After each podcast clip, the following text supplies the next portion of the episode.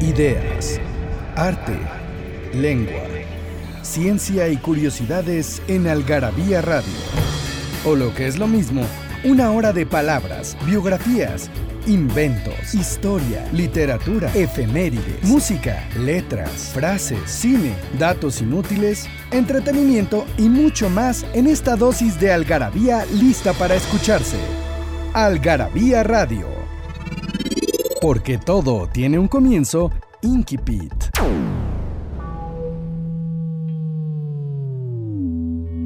Cada mañana, lo primero que hago es leer el periódico.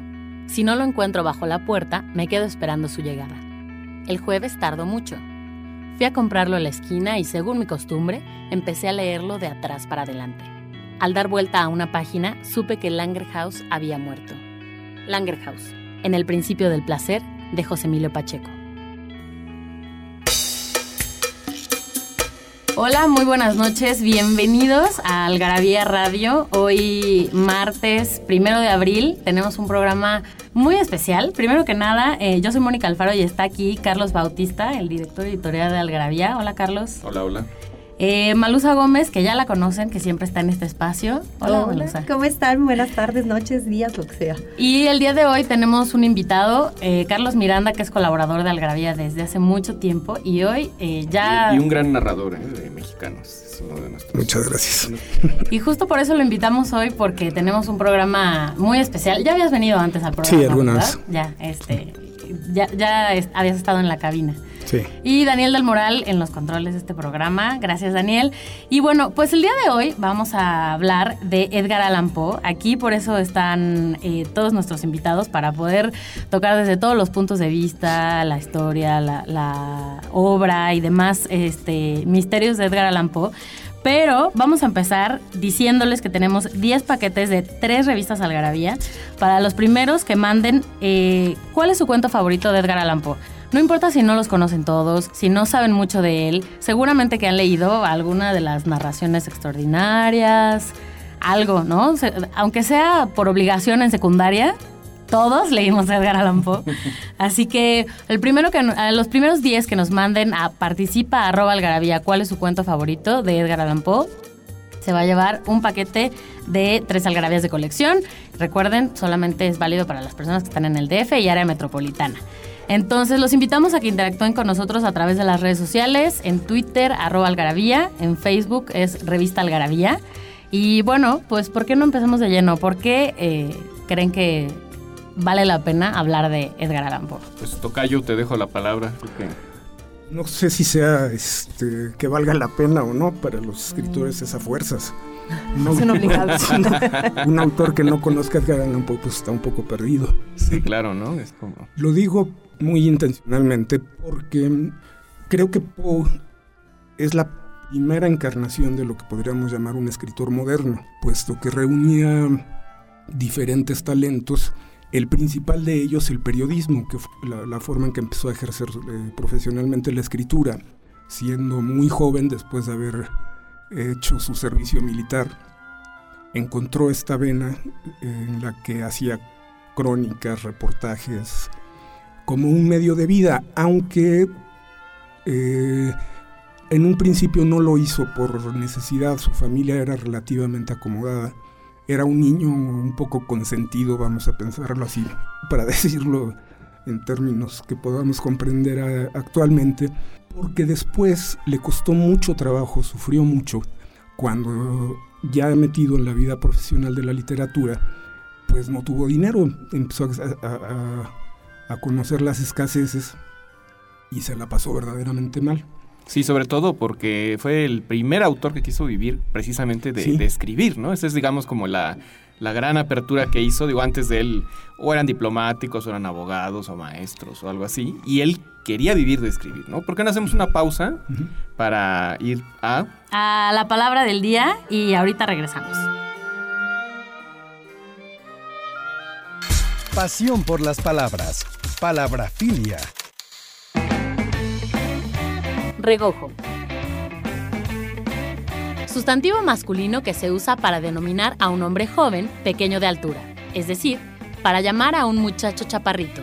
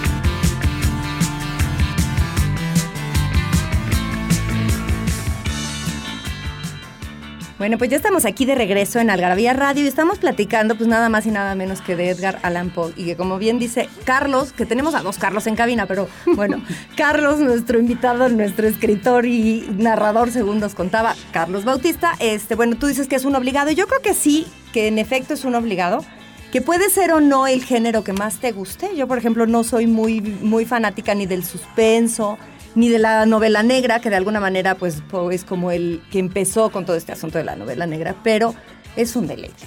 La verdad es que es un gran escritor.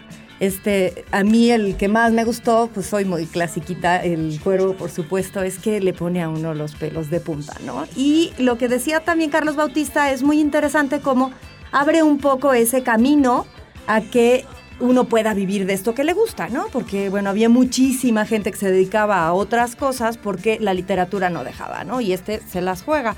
Bueno, que finalmente perdió eh, el apadrinamiento de su padre adoptivo por asuntos de, pues que no era muy, muy bien portado, que digamos, ¿no? Pero la verdad es que sí creo que pues es un obligado, seas o no seas escritor, está bien que los chavos lo lean, ¿no? Bueno, es un autor muy leído, ¿no? Sí, en secundaria y prepa es obligado. Sí, sí, ya se los piden. Sí, eh, quería apuntar eh, este asunto de los géneros. Él, él es pionero de varios géneros. Los que solemos conocer más, los que sobresalen son el, el policíaco y el de terror o suspenso. Pero también inauguró el, género satírico eh, contemporáneo, también más moderno Sí, que desde Molière prácticamente no había tenido cambios, ¿no? sí, no, no y, no se ejercía en el periodismo, no, casi nada. Nada, solo estaba remitido al teatro sí. o a la farsa, ¿no? sí, sí en, el género del terror, que no estoy seguro de que exista, pero digamos que suspenso, eh, esto de miedo, cuentos de miedo, sí había un antecedente en Inglaterra con Horace Walpole. El Castillo de Otranto es una novela gótica de fines del siglo XVIII, que yo creo que Poe debió haber leído mucho eh, y muy bien, porque rescata mucho las atmósferas.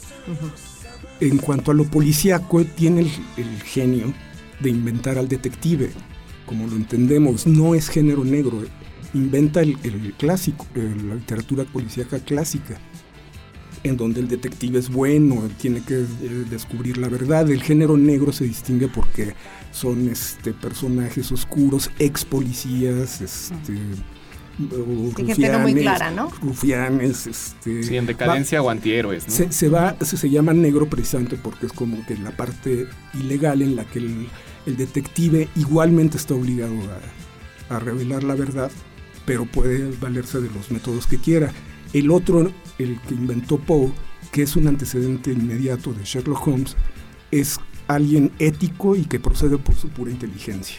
Y que hay que admirar, además ese detective es como el héroe de, la historia, ¿no? Sí, el héroe de Poe es Arsenio Lupin, que es un gran nombre, me encanta este, desde el principio inventó un super personaje que es el protagonista, si no recuerdo mal, el primero que, cuento en el que aparece es en los asesinatos de la Rue Morgue, que es este cuento delirante de un simio que asesina. Este, es como si al, inventar el género, Poe lo hubiera cerrado, ¿no? Así como lo hubiera llevado a su delirio más, que qué fuerte para los que siguen, ¿no? Que lo inventa, lo hace genial, pues ya que les deja a los otros, ¿no? No, pero, pero mira lo que abrió. Sí, todavía hace un par de años hubo un gran exitazo de un... ¿La película? Este, no, de un escritor sueco, ¿no? Hay una saga.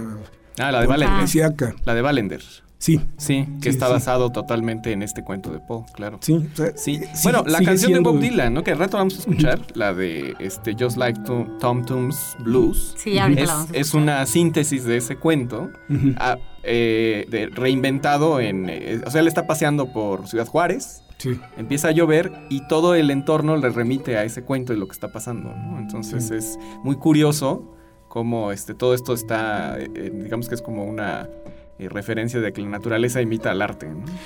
Eh, exactamente, eso lo, acuñó Wilde. Hay algo que no hemos mencionado que creo que es importante, es que el, contemporáneo destacado de Poe era mm, eh, Nathaniel Hawthorne, que era un escritor igualmente empecinado en serlo, brillaba, también estaba metido en el periodismo. Y en Hawthorne, si recordamos la letra escarlata, que es su novela más favorita, se nota mucho más que en Poe la herencia puritana de, la formación de Estados Unidos.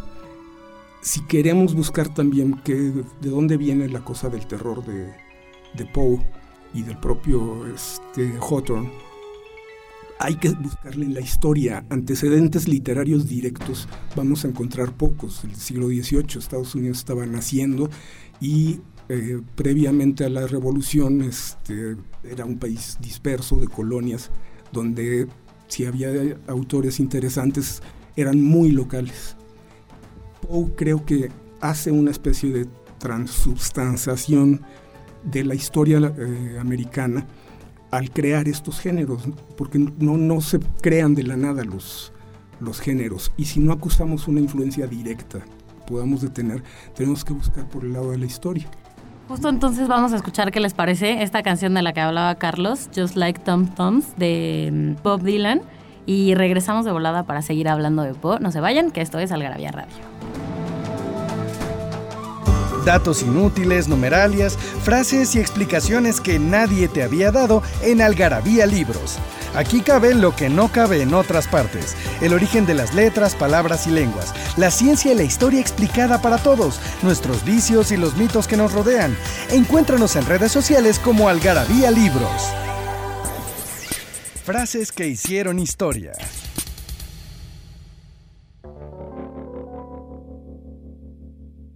La perfección del amor es morir por amor.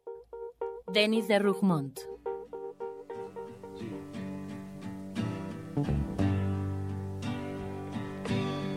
When you're lost in the rain and Juarez and it's Easter time too. And your gravity's down, negativity don't get you through. Just don't put on any airs on Rue Morgue Avenue. They got some hungry women there, really make a mess out of you. Well, if you see, say, Danny, please tell her thanks a lot. I cannot move so well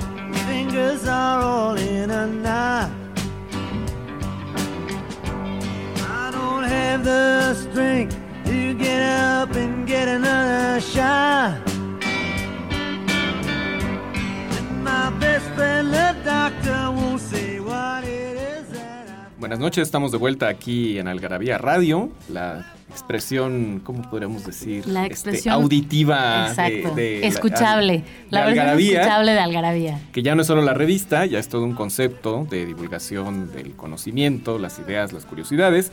Y vamos a regalar 10 eh, paquetes, tan poquitos, unos 30, ¿no? de tres algarabías. Se puso espléndido, Carlos, está bien, 30. Nada más 30 paquetes de tres algarabías cada uno a los primeros que envíen su respuesta a participa.algarabía.com.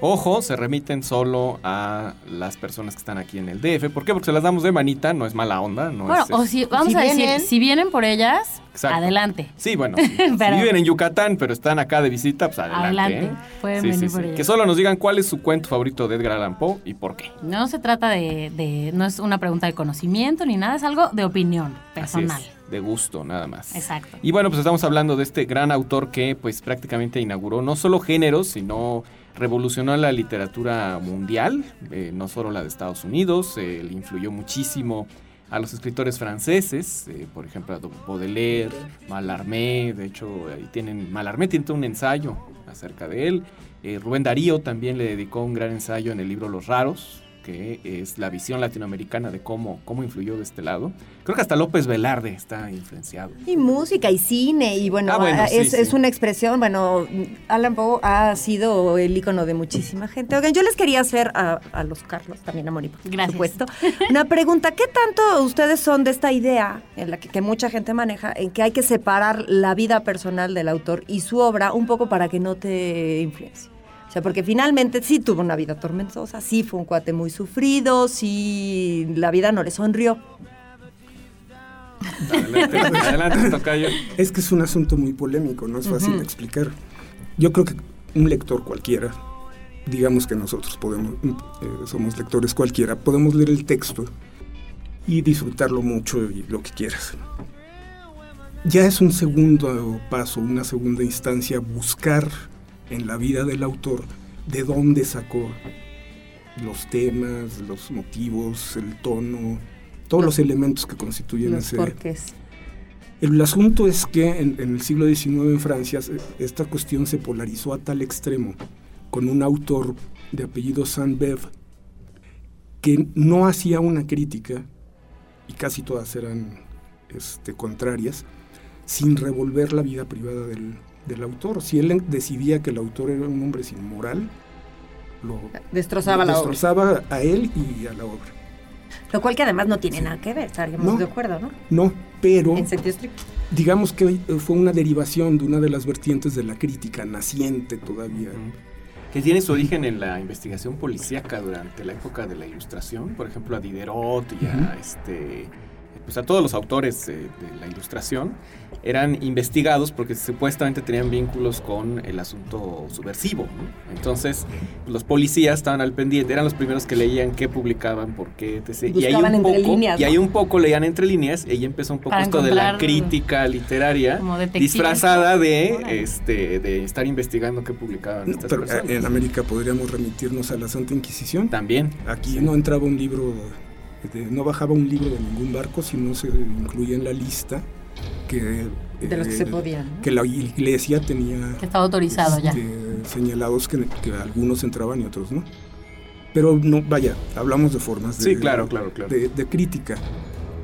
En el caso de Poe yo diría que vale la pena saber por ejemplo si pensamos en sus cuentos sobre las mujeres pues yo creo que a, a, biografías breves o muy este, extensas en las que se ocupan mucho del sufrimiento que tuvo con, uh -huh.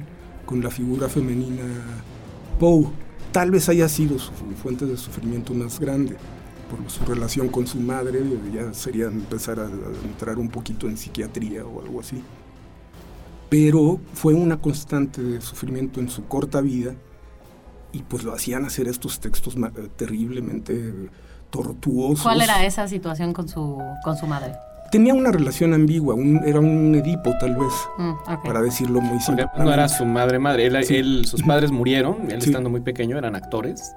De hecho, este, los, lo, el apellido de los papás era originales, era Poe.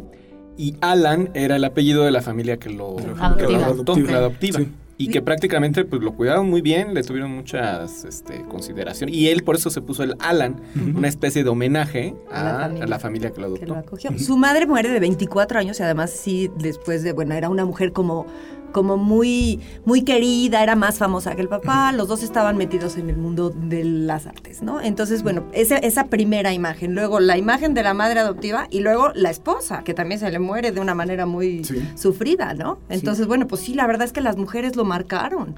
Sí, sin duda. Como a todos. La, la última palabra de Marcel Proust, que fue el mayor enemigo de Saint-Beuve, el que lo puso en su lugar, fue mamá hasta donde se tiene registrado algo ahí este, los escritores con las relaciones con sus mamás y con las que, ma que, marcan sus relaciones con las mujeres. Claro. En el caso de Poe es claro, creo, que no hay que darle muchas vueltas. ¿no? Uh -huh. Volviendo un poco a, a lo de las, eh, al conocimiento de la biografía del autor, creo que desgraciadamente hay una tendencia a meter más de la cuenta la psicología, la, psiqui la psiquiatría para tratar de, de, entenderlos. Basta con que veamos si es un, uno es un lector promedio, no tiene que volverse un estudioso académico, pero sí puede encontrar en internet biografías donde uh -huh. puede encontrar datos y poco a poco ir, irse dando una idea Como hilando, ¿no? del origen de los textos, sobre todo ir construyendo un poco, entendiendo el espíritu, el ánimo de Poe. Uh -huh para ver lo complejo, lo variado, lo sufrido, lo neurótico, porque es un gran neurótico sin duda. Y tenemos, no, no, sé si es el momento de tocar el, el tema del alcohol. Uh -huh, en, los vídeos. En Poe, que se ha vuelto recientemente en una cosa de, de unos 10 años se ha vuelto muy difícil de, de ser definitivos con, con Poe. Ha habido investigadores de Estados Unidos, no recordaría las universidades, que han concluido que Poe era alérgico al alcohol. Su mítica muerte, que esto es todo un episodio muy romantizado, de que fue, estuvo bebiendo tres días, se desapareció y porque había estas como giras de, de votantes, había elecciones locales en Maryland, se lo llevaron por uno de estos tours em, emborrachándolo todo el tiempo y finalmente acabó en una cantina en, em, en Baltimore donde apareció muerto. ¿Cómo cuántos años tenía? 40 años. 40. Además, Muy súper joven. sí. Nació en 1809, el 19 de enero. 1809, Capricornio para más señas que sirve. Oye, pues fíjate, en este artículo de, que se llama Edgar Allan Poe, un habitante del infierno, de Mauricio Betancourt, él menciona que no era alcohólico, sino sufría una enfermedad que se llama dipsona. Dipsomanía. Y finalmente lo que explican aquí es que él podía pasar mucho tiempo, no como los alcohólicos que están en esta necesidad del alcohol, ¿no? Sino que podía pasar mucho tiempo sin beber, pero el día que bebía, bebía. Hasta perder el sentido o llegar a la muerte, ¿no? Entonces, bueno, pues de alguna manera sí, sí te lo imaginas en esta muerte que se describe que es como parte de una de sus novelas. A ver, dipsomanía Ujú. estrictamente significa padecer sed. Eso es la definición del diccionario. Sin importar cuál sea el líquido de tu preferencia. Sí, no. O sea, no es, si es, si es un padecimiento, es sed, no estrictamente alcohólica. El uso, durante mucho tiempo, eh, fue llevando a que se le colgara el San Benito de Sí. dipsómano a los borrachos. Exacto, ahora, ahora yo creo que el nuevo término va a ser calderonosis, ¿no? Que está más apegada a, a ese término, sí.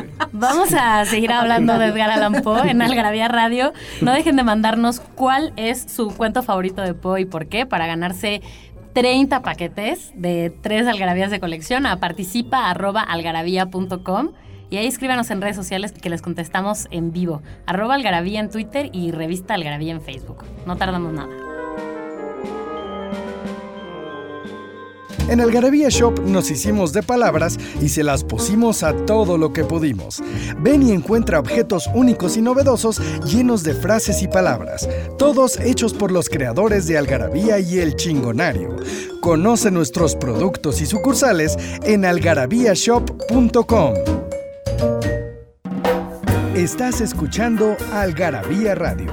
¿Tienes algo que decir? Encuéntranos en Twitter como arroba algarabía y en Facebook como revista algarabía.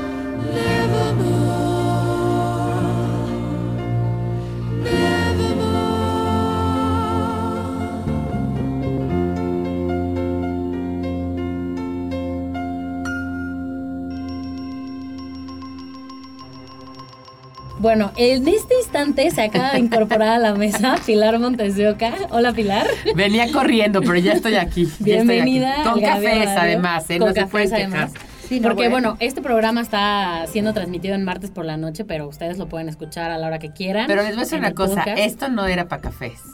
O sea, Edgar para. Edgar Poe era para whisky. ¿Qué tomaba Edgar Allan Poe? La pregunta que nos hacemos. Buena pregunta, no. Nunca lo han dicho, Es- ¿verdad? Estábamos justamente en que las investigaciones recientes que dudan del alcoholismo de, Ujú.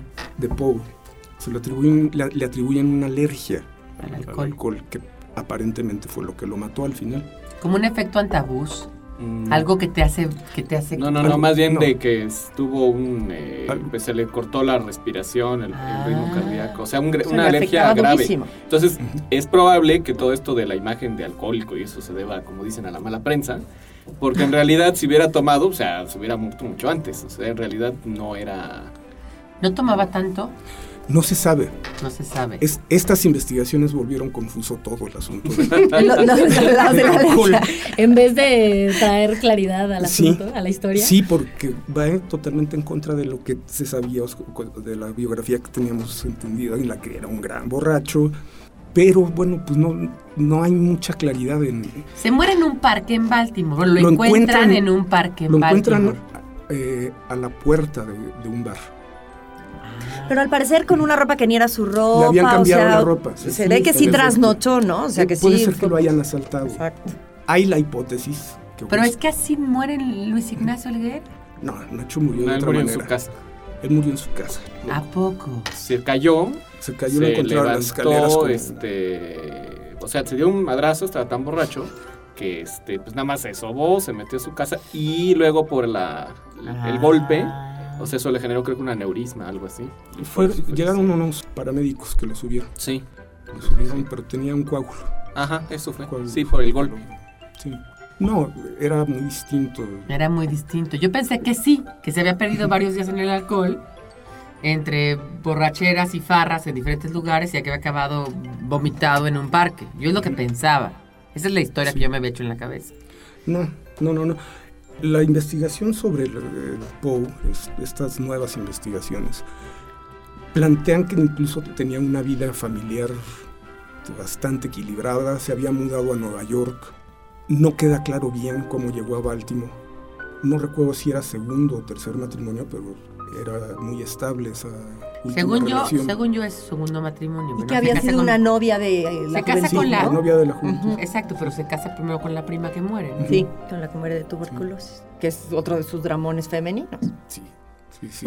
Oye, pero hay otra cosa que también ah, sería interesante hacer notar, que Mauricio Betancourt también la dice, este, que yo te quería preguntar dos cosas. La primera es, si fuera un tipo tan desordenado en su forma de, en su forma de ser, no hubiera sido tan prolijo en la forma de escribir. O sea, podemos pensar en, de, de- de principio, pero también hay eh, bebedores que pueden arreglárselas para trabajar. tú hiciste un artículo para Algarabía que se llama Borrachos con problemas de escritura. Ujú. Qué buen título. Como Lowry, ¿no? Buenísimo. Lowry, No, bueno. Lowry que la obra la, la refinó estando sobrio, Ujú. dejó de tomar, Ujú. pero casi todo lo que escribía era estando borracho. Bueno, pregúntenle a Tú Joaquín me- Sabina, no ha sacado nada bueno desde que es sano. No, ya tampoco era muy, al final Sí. de sus Sí, borracheras como que ya había- muy- Pero como que al principio cuando de veras se le notaba que trasnochaba y que estaba en este asunto de, de contar A mí me historias gusta de lo que hace nuevo, pero sí quizás no es tan divertido Ya como no lo otro, ¿verdad? Sí. Oye, pero a ver, tú dijiste alguna vez que eh, en eso de borrachos con problemas de escritura, ¿no? Que, digamos, Lowry se levantaba en la mañana y lo primero que tomaba era un jugo de naranja con poco ginebra. Y luego el siguiente jugo de naranja era menos jugo de naranja y más, Más ginebra, y ginebra. luego el siguiente, y así hasta que se queda con la prueba. Y entonces lo que quiere decir que su hábito, digamos, su hábito es- de escribir era ya borracho, ¿no? Me imagino. Ya tal vez no era un borracho, ya era una persona alcoholizada permanentemente. Él tomaba mezcal en las tardes. Después de comer salía a las cantinas en Cuernavaca y puro mezcal. Como un borracho O, te- o tequila o lo que hubiera. Sí, ya, ya.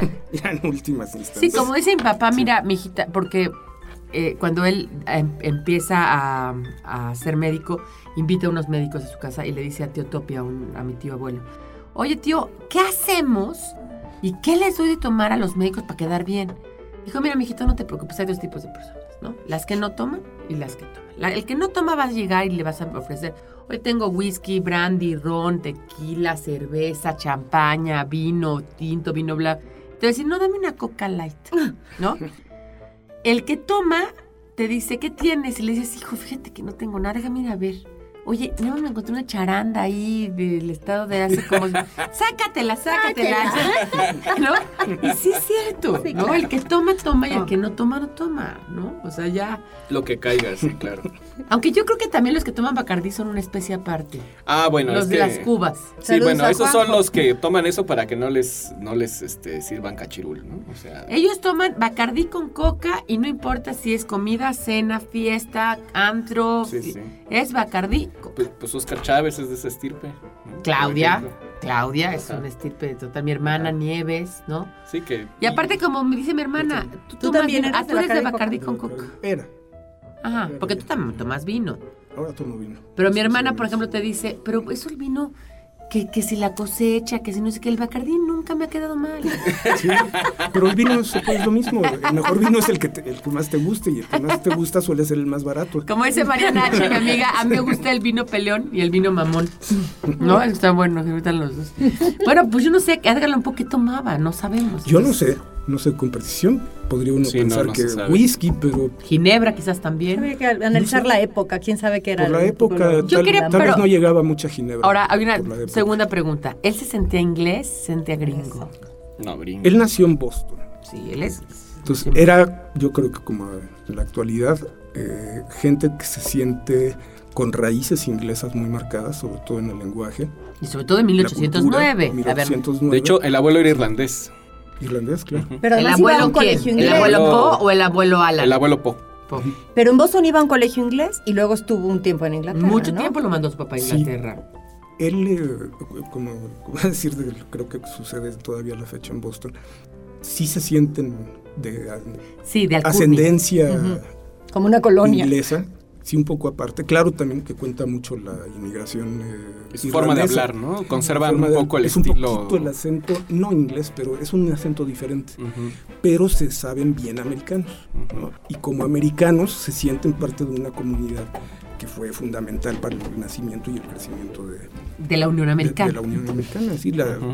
Este, Paul Revere era bostoniano, si no recuerdo Claro, mal, ¿no? Y claro. creo que va de Boston, no me acuerdo dónde. No, y además ahí está Harvard, ahí está MIT, ¿no? Está- Y ahí fueron también las reuniones que tuvo este John Adams con Franklin para y Para- este para la Constitución. la Constitución y todo lo que hicieron como por debajo de la mesa para que Sí. cuando llegaran ya tuvieran algo.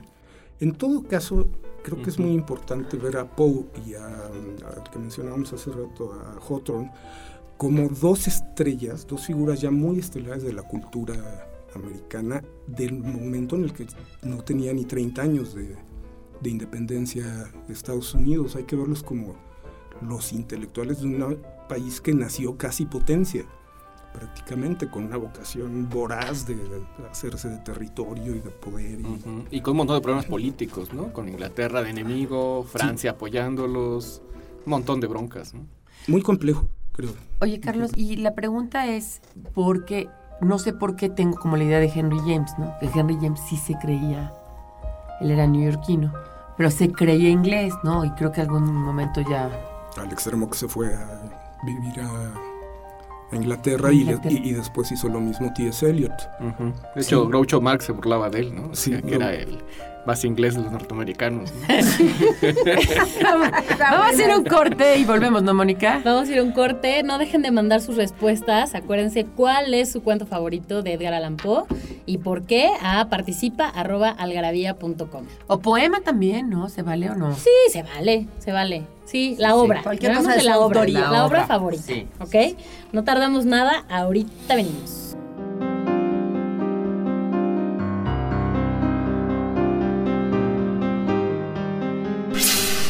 De nuestro ronco pecho a la mexicana.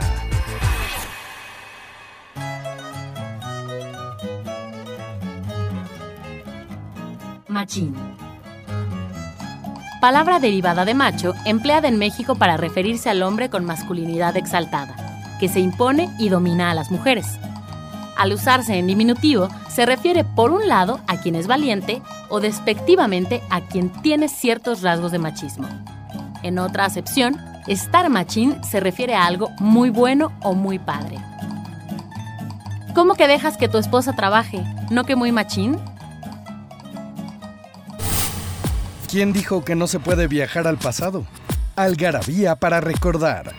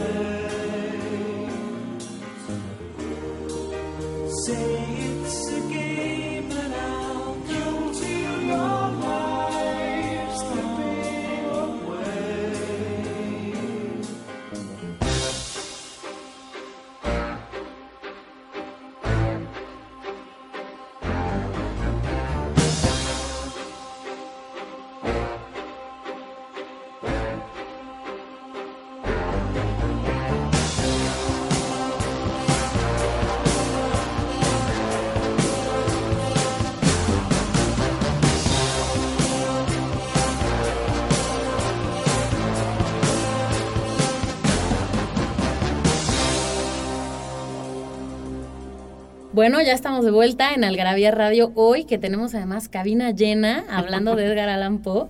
Y aquí está Carlos Bautista, que es el director editorial de Algarabía, Pilar Montes de Oca, la directora, Malusa Gómez, que ya es una voz conocida en este espacio, siempre está con nosotros, y Carlos Miranda, gran colaborador de Algarabía. Eh, así que vamos a seguir hablando de Edgar Allan Poe. A ver, te quedaste con algo, con algo en el tintero ahí. No, Carlos creo que es la que se quedó con algo en el tintero. Bueno, no quiero brincar bruscamente. Está bien, aquí es un tema. momento de reflexión Sí. libre. A ver, quiero pasar o no dejar de pasar por la influencia de Poe. ¿Por qué Poe sigue siendo tan grande y por qué adquirió un renombre tan rápido y, y universal? Creo que se ve mucho en, eh, al descubrimiento que hizo que hicieron los franceses, como ya habías mencionado, Carlos, eh, pero principalmente eh, Baudelaire, porque Baudelaire fue otro generador, otro inventor de un género que fue la crítica de arte en concreto.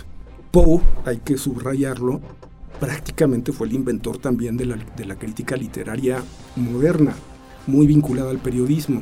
Y era, yo creo que eh, eh, entre las cosas donde se puede uno dar cuenta de que Poe disfrutaba muchísimo, era haciendo estas reflexiones sobre la teoría literaria.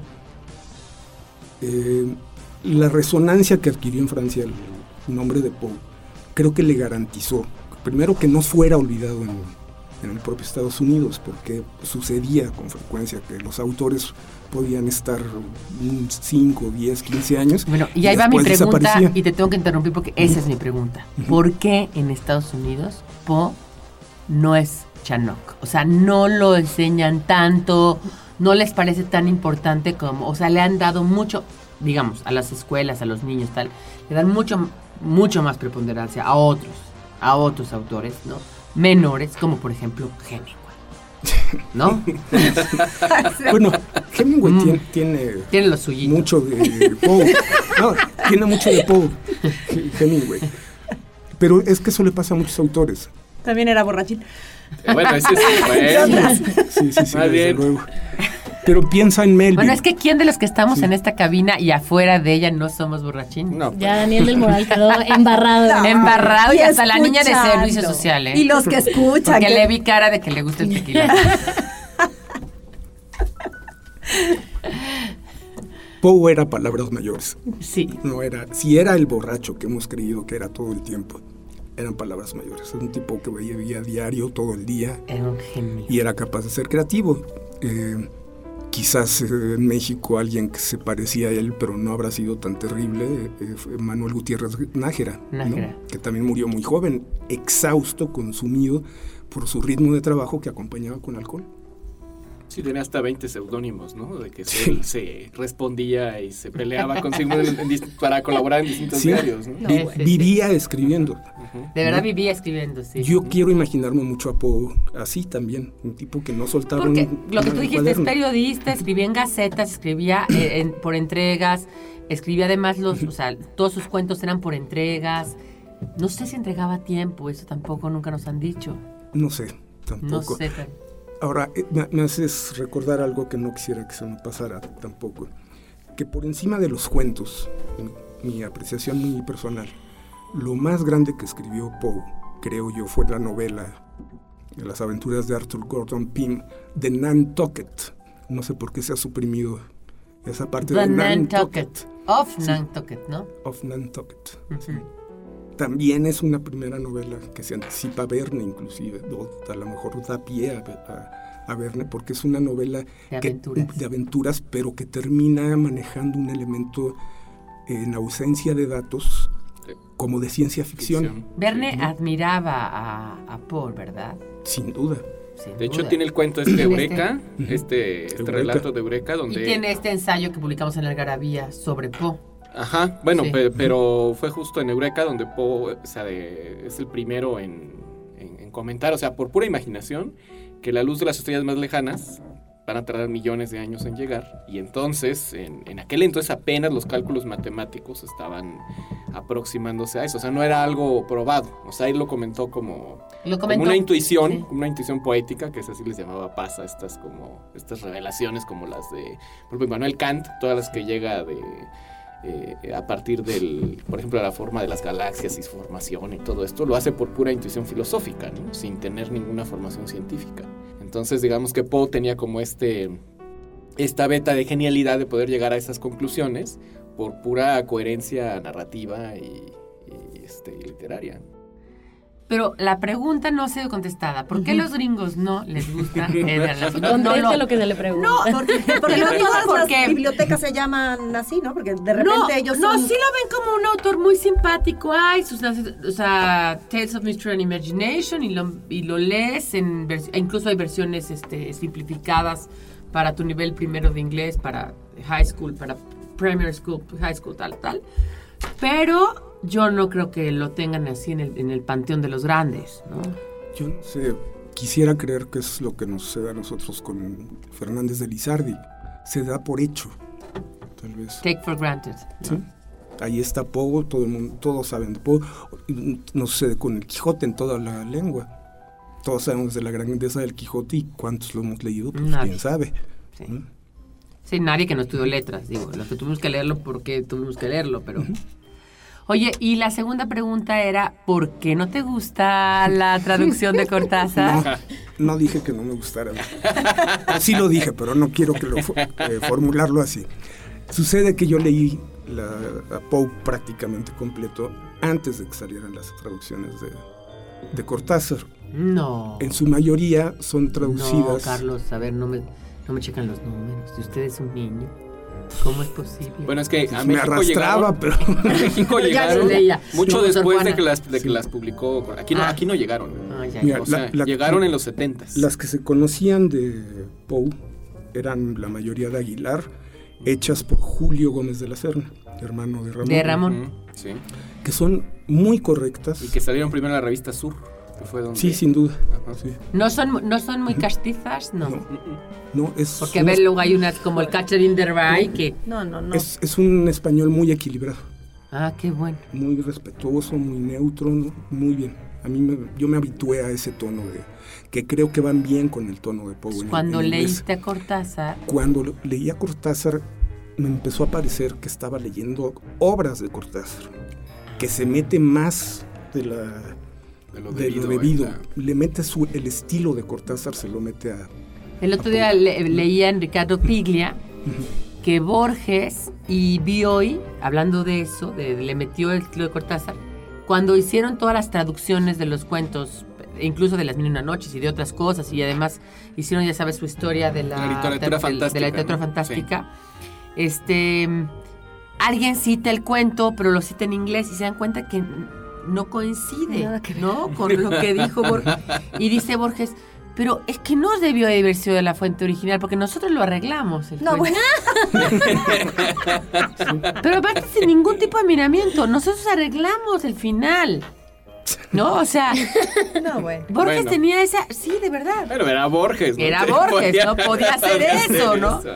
Borges tradujo es, eh, a Melville una novelita que me fascina. Que, Bartleby. Bart- Bartleby, No, Sí. no, no. que me encantaría... Preferiría no hacerlo. Prefería no hacer el me, sí, me Que encantaría dicen que en realidad una fue su madre. ¿no? La que hizo la... No sé, y no él lo nada más oído. ya la hizo la... Sí. O sea, porque Eso es lo que él dicen. no veía. Y que también entonces del Orlando. Se le hacía muy complicado. Y que también del Orlando Sí, de Virginia de varias, de varias, Sí, de varias. Sí, fue su madre. Y entonces, este, que fue la madre la que hacía la... Porque era bilingüe. Y fíjate Sí, que sí. yo cuando la leí, la leí en la traducción de Borges, Bartleby. Y cuando dije, preferiría no hacerlo como lo decían. Entonces yo pensé que era I would rather not. No, y dice I prefer not to do it. Así dice el original. Sí, sí. tal Bueno, cual. volviendo a Cortázar, creo que, que contamina a Poe. Virtuosamente si quieren, pero lo Pero lo contamina. contamina. Lo mejora como. Yo siento que más bien Cortázar adquirió su estilo gracias a, a traducir a, a Poe. Porque debido al- a la forma en que Poe narra las cosas, Cortázar entonces se apropió del, del estilo. Yo no ahí- lo, lo dudaría. Cortázar ya era un autor perfectamente Cuando desarrollado y definido cuando tradujo a... Vamos a ir a un corte y, y terminamos con esto.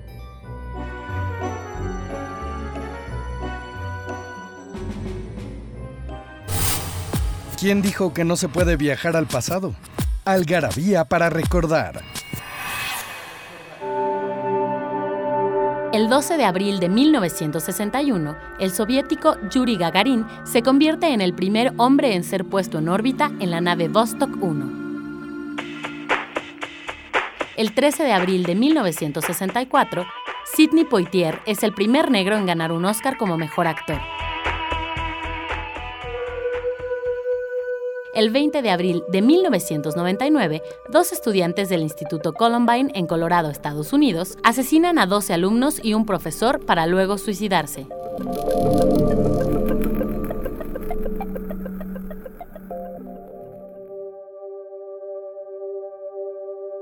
Lamentablemente ya se nos va a acabar el tiempo de este programa de Edgar Allan Poe. Eh, antes de que nos vayamos, acuérdense de mandar sus respuestas para llevarse revistas Algarabía de colección. 30 paquetes, cortesía de Carlos Bautista. de tres algarabías de colección a participa.algarabía.com. ¿Cuál es su obra preferida de Edgar Allan Poe? Así que es momento de ir empezando a cerrar este programa. Bueno, mencioné la novela de, de Poe. Creo que es mi obra fa- favorita, pero entre los cuentos me gusta uno muy poco conocido que se llama El diablo en el campanario. Mm. Es de sus cuentos satíricos. Es el Poe más suelto, el que produce más carcajadas. No lo he leído. A ver, cuéntanos de qué va. Muy brevemente es un demonio que aparece en un pueblo, no recuerdo las circunstancias, y no, creo, no sé si es el cura, el párroco, lo amenaza o algo así, y el diablo que se aterra y va y se esconde en el campanario de la iglesia del pueblo. Y no hay manera de que lo saquen de ahí. Qué buena. Entonces es- va todo el pueblo, intentan todo tipo de, de métodos para que se regrese a donde pertenece. Y no, el diablo no quiere salir porque tiene miedo. Eso no parece Po, ¿no? No, pa- parece. casi Po. no parece Po. Pero es una vertiente. Y a mí, yo creo muy- que hay dos que me encantan. Berenice, Sí.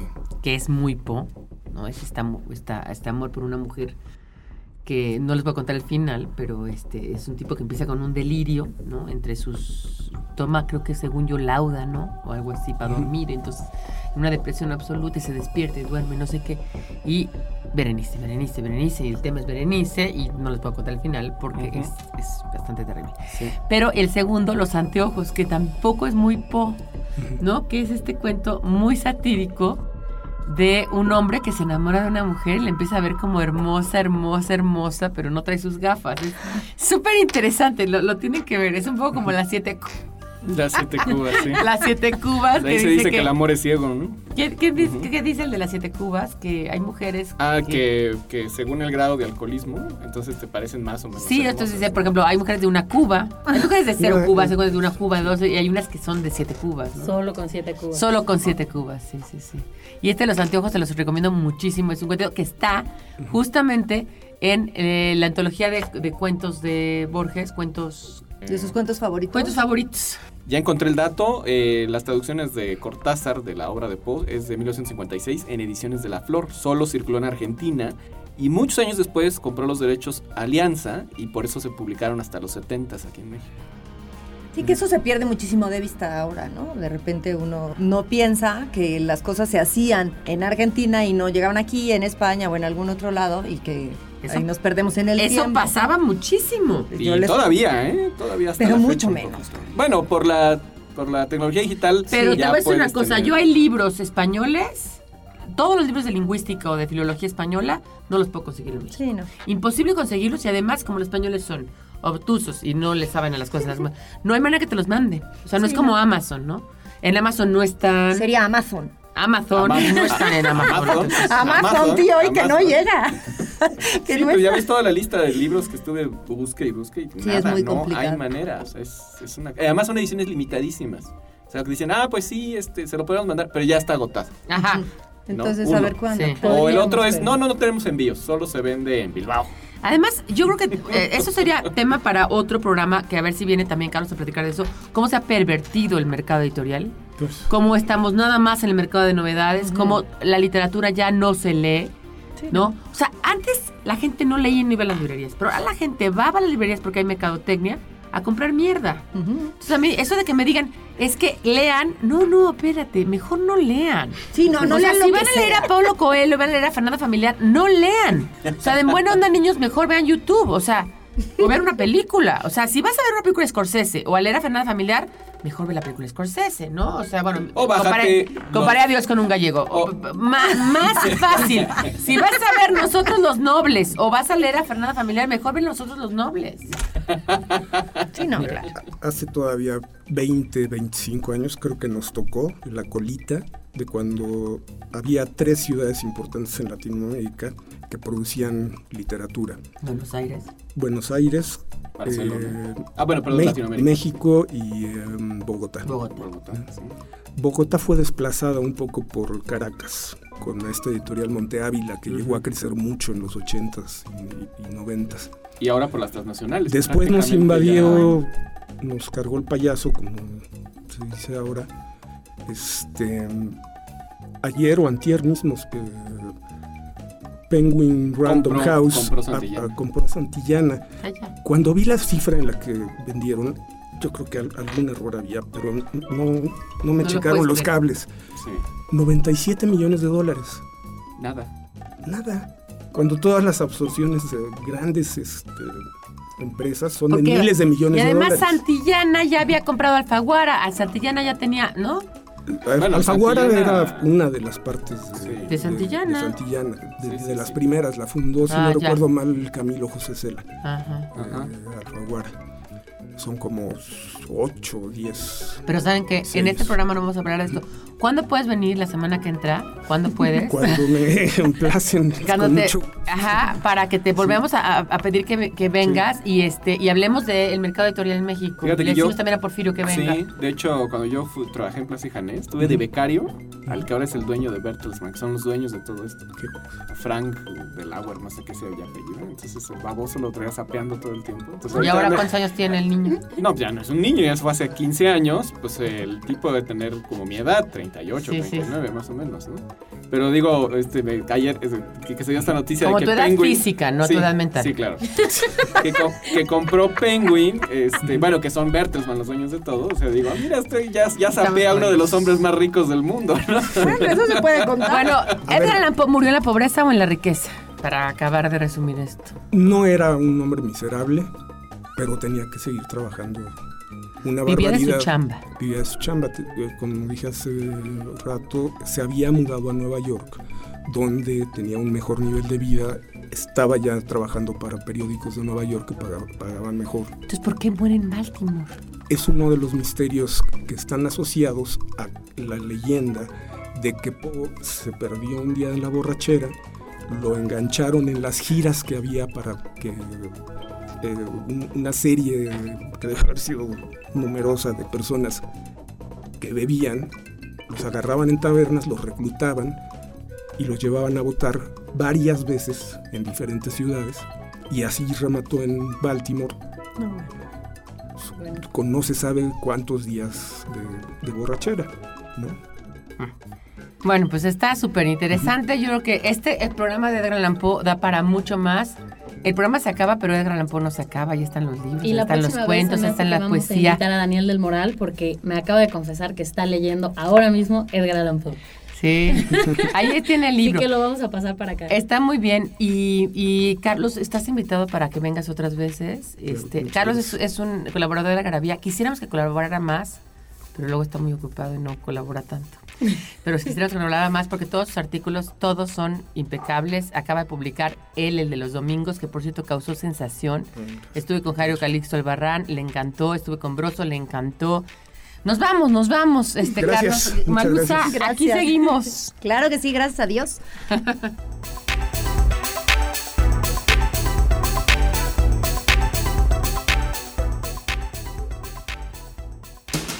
Esto fue Algarabía Radio.